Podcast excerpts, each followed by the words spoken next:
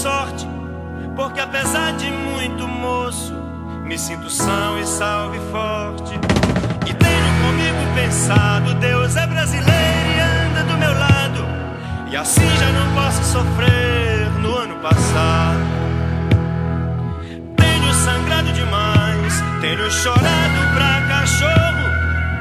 Ano passado eu morri, mas esse ano eu não morro. Tenho sangrado demais, tenho chorado pra cachorro. Ano passado eu morri, mas esse ano eu não morro. Ano passado eu morri, mas esse ano eu não morro. Ano passado eu morri, mas esse ano eu não morro. Olá pessoal, estamos aqui no nosso segundo episódio do Conversa Fora. Vocês ouviram aí de entrada Belchior, Sujeito de Sorte. Depois a gente vai falar dessa música. Hoje, qual é o nosso tema de hoje, Nilson? Bom, o tema é a gente falar de músicas marcantes do passado de muitas pessoas, de muita gente, e falar um pouco da nossa também, né? Vai ser um programa bem interessante, gente. Segura aí. Assim espero. O pessoal gostou do, do primeiro episódio, né? O pessoal falou que o som tava legal, então isso é bom. A gente fica feliz. E, e também gostou de ter mais uma, mais uma distração nesse momento de isolamento maluco que todo mundo está passando. E a gente teve ouvintes também no Brasil, várias pessoas, né? É, recebi eh, pareceres de certos membros da família que falaram: "É isso aí, gostei muito da distração mesmo. Ah, Não mas membro da repetir." família não vale, Nilson. Não, mas da família não vale, mas é o Eles seguinte. sempre vão dizer que tá bom, daí não adianta. Bom, bom, bom, bom. Peraí, peraí. A minha autoestima é muito curta, então, pouca. Eu tenho que mandar lá pra ver se rola.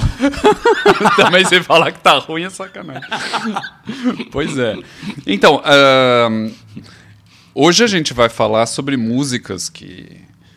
Ah, assim, é tão importante. Nesse momento de isolamento, todo mundo se deu conta da importância da. Da arte, da cultura. Da, música, da arte, da cultura e, e da música, é uma coisa muito impressionante. O, toda a movimentação que está tendo entre os músicos e os lives e os eventos todos ahn, nas casas, nas cozinhas das pessoas.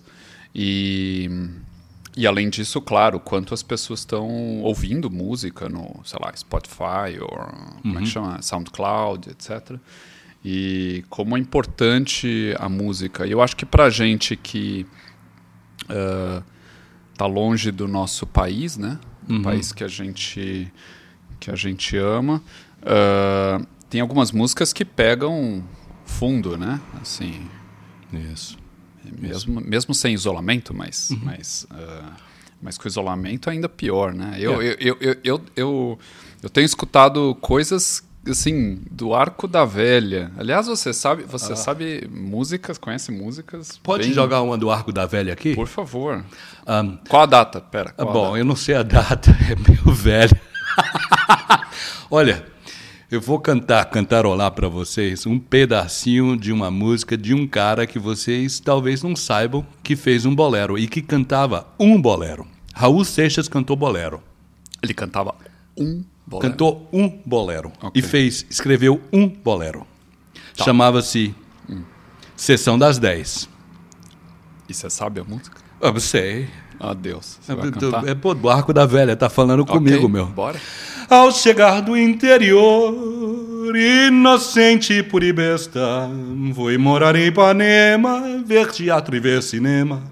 Era minha distração. Foi numa sessão das dez que você me apareceu, me ofereceu pipoca, aceitei e logo em troca eu contigo me casei.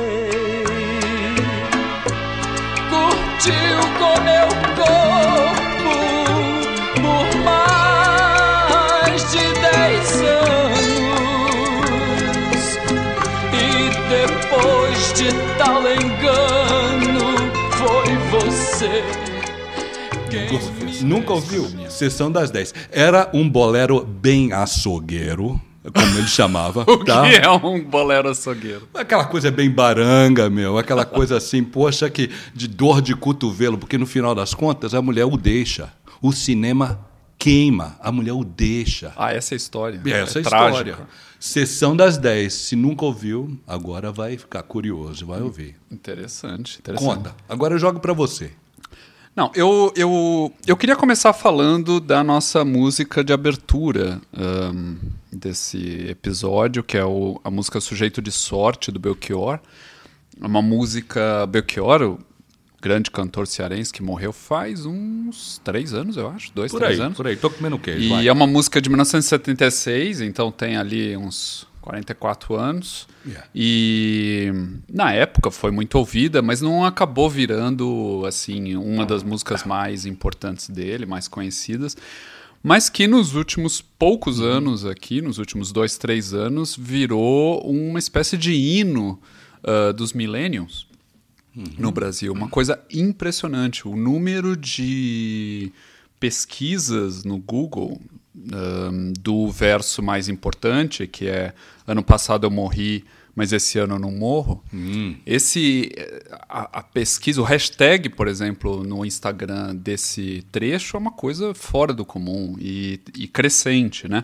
Tem até um bloco de carnaval em São Paulo agora com esse nome. Não brinca. Um nome bem pequenininho, bem Que isso? simples. Ano passado eu morri, esse ano eu não morro. Hum. E virou o hino dos milênios, de fato. Hum. É muito interessante como uma música pode ser ressignificada. Uhum. Ahn, o que dizem é que tem uma relação, é uma mistura de, de amargura da música e esperança diante da situação socioeconômica do Brasil. Quer dizer, seja antes ali naquele processo de. Começou isso no processo de impeachment da Dilma. Depois, ahn, daquele ano em frente, te- teve, teve uma queda muito grande, né, um aumento de desemprego e tal, e a situação econômica do, do Brasil, que vem, infelizmente, degringolando. E, e eu acho que, e, e de repente, os- outros músicos começaram a fazer outras versões. Tem o Emicida que fez uma versão, outros fizeram. O filho da Cássia Eller fez uma versão. Aliás, o vídeo na tem um vídeo no YouTube dele cantando com não sei quem, ah, muito mal gravado, o som é horrível. Você- mas e é impressionante como ele é parecido com a Eller. Cara, é. Mas, mas enfim, deve ter a gravação mais legal, assim. E, mas muita gente tem ah, usado e ressignificado esse som. Então é interessante como uma música de muito tempo atrás pode ser reavivada né, ah, em tempos diferentes. É legal isso, eu acho Olha, muito legal. Interessante você estar falando aí é, essa, essa história. Para mim, eu, eu tenho é uma mania de olhar para causas de justiça social. E tem uma música que é muito marcante. Aliás, muitas pessoas no Brasil ouvem músicas e eles não sabem o que significa. Eles não conseguem analisar nada e eles simplesmente cantam. A música é um doce, um arraso de música da justiça, de causa de justiça social. Chama-se Alagados.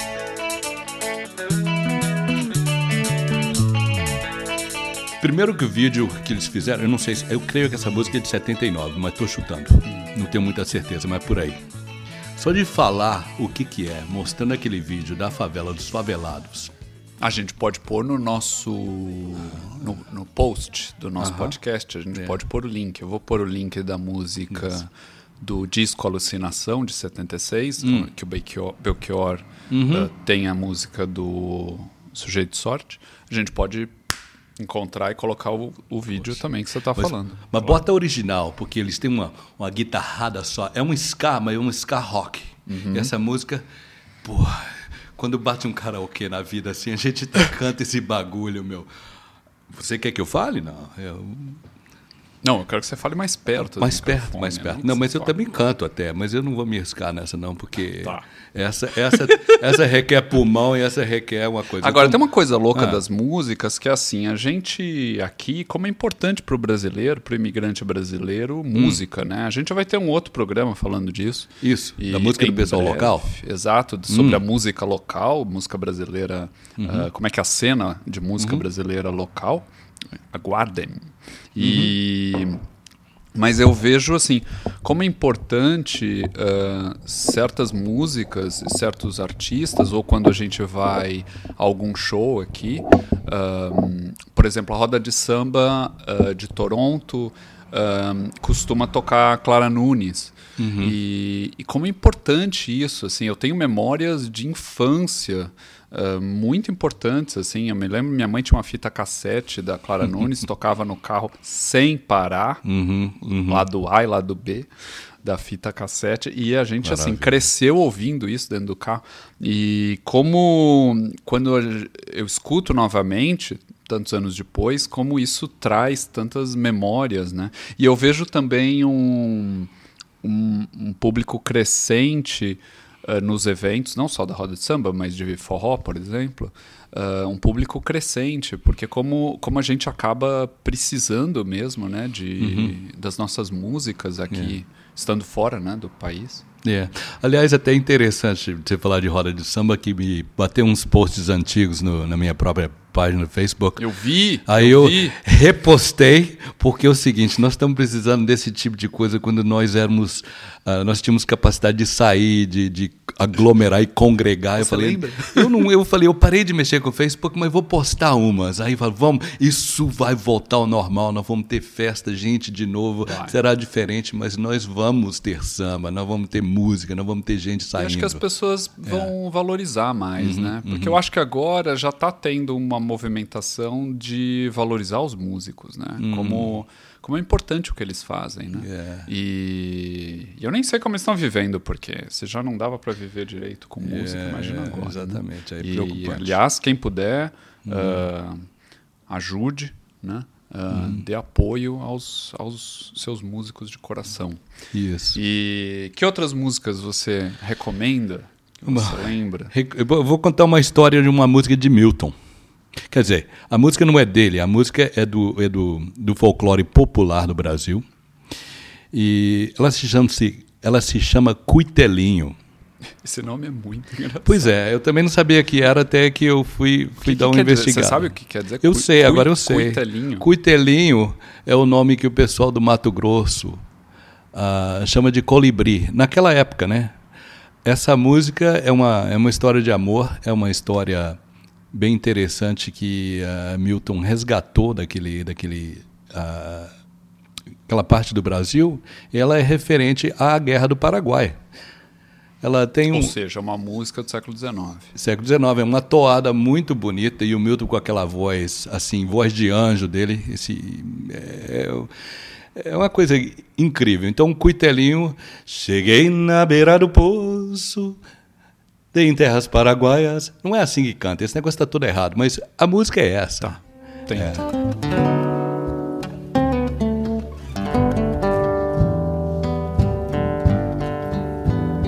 Cheguei na beira do porto onde as ondas se espalham. As garças da meia volta e senta na beira da praia.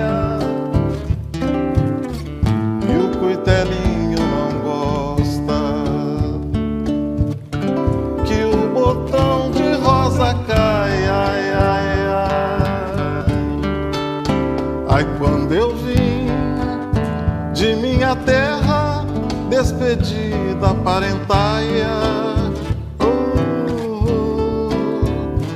Eu entrei no Mato Grosso, bem em terras paraguaias. Lá tinha revolução. É uma, é uma coisa lindíssima. É aquela, é aquela coisa que a, que, a, que a amada espere que o, o querido dela não morra na guerra. Não está escrito lá assim.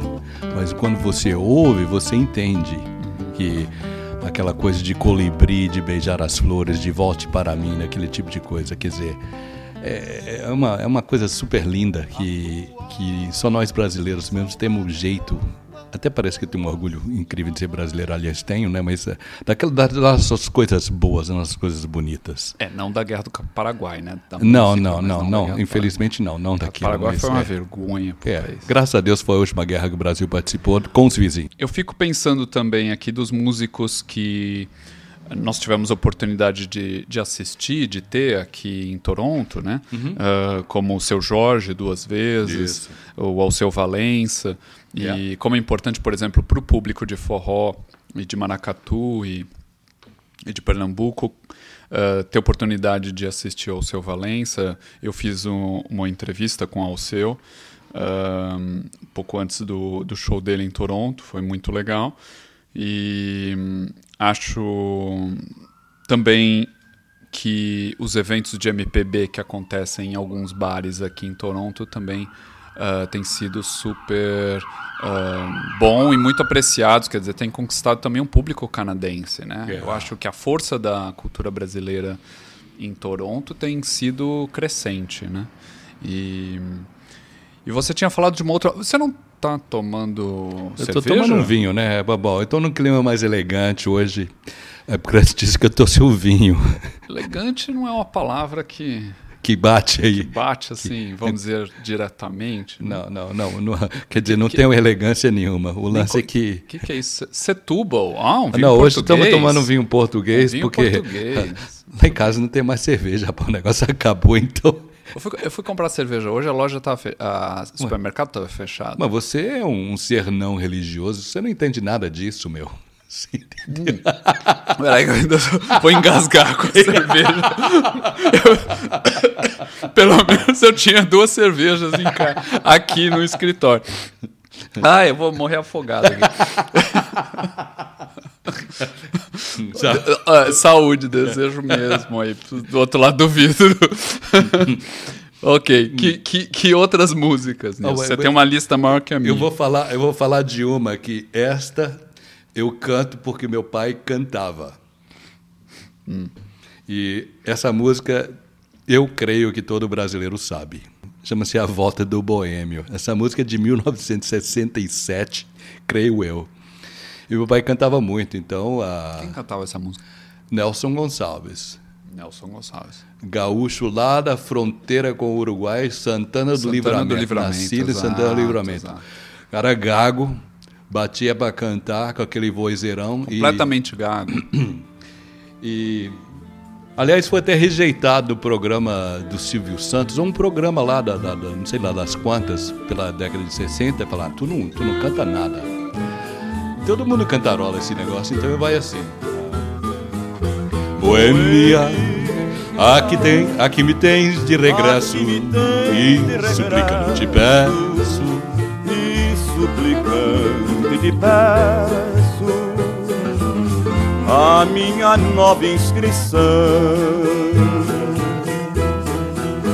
Voltei para rever os amigos que um dia eu deixei a chorar de alegria. Quando eu era pequeno, essa música era um hit em São Paulo. São Paulo, eu não sei se ele depois foi morar em São Paulo, mas ele é muito conhecido foi. lá. Eu acho que ele morava no centrão ali de. São Paulo. O, o pai dele era marreteiro. Ele ajudava ali com o pai dele na feira e ele falou: Não, eu, eu chego lá no futuro, eu sei fazer esse negócio. E sabia mesmo. Essa música é marcante dele para ele. Quer dizer, não conheço ninguém que nunca ouviu falar dessa música. Nunca. É, nunca conheci. É, acho que todo mundo. É. Então era essa. E, e, e, depois que tu falar, então eu até faço um pedaço de uma outra que, aliás, não é uma música brasileira, mas que também é muito marcante para mim, que é uma. É tipo uma coisa que Nelson Gonçalves gostava muito também era aquele tom de tango. E há uma música que o Roberto Carlos gostava de cantar. Aliás, ele ele, ele fazia até legal com a orquestra dele, aquela coisa toda, mas é uma música que requer uma voz grande. E é um tango de Carlos Gardel que muito brasileiro também já escutou, porque aquilo foi, foi levado para o Brasil. Né? É, é uma música de 1932 Chama-se El Dia Que Me Quieras. Rola. Rola, bora. Acariciame en sueño el suave murmullo de tu suspirar. Así como ríen la vida, si tus ojos negros me hacen mirar. Ay, si es mío el amparo de tu risa leve, a que siempre un cantar. Y ela quieta mi herida, e casi todo me olvida. Eu, eu acho que eu ouvi. Hum. Assim, me veio essa referência, desculpa. Uh, eu ouvi você cantando isso no box do banheiro, num vídeo.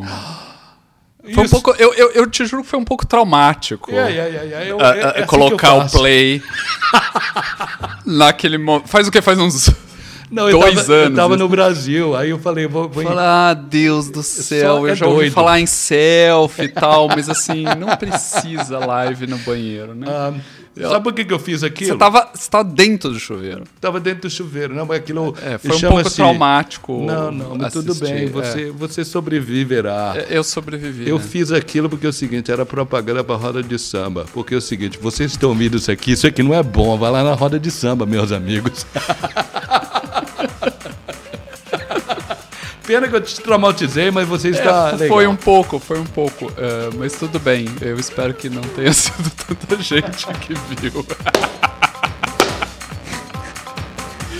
então é isso, estamos no nosso final do nosso segundo episódio do Conversa Fora. Estamos aqui e pronto para a próxima. já acabou tudo bem. Um beijo para todo mundo. Boa semana para todo mundo.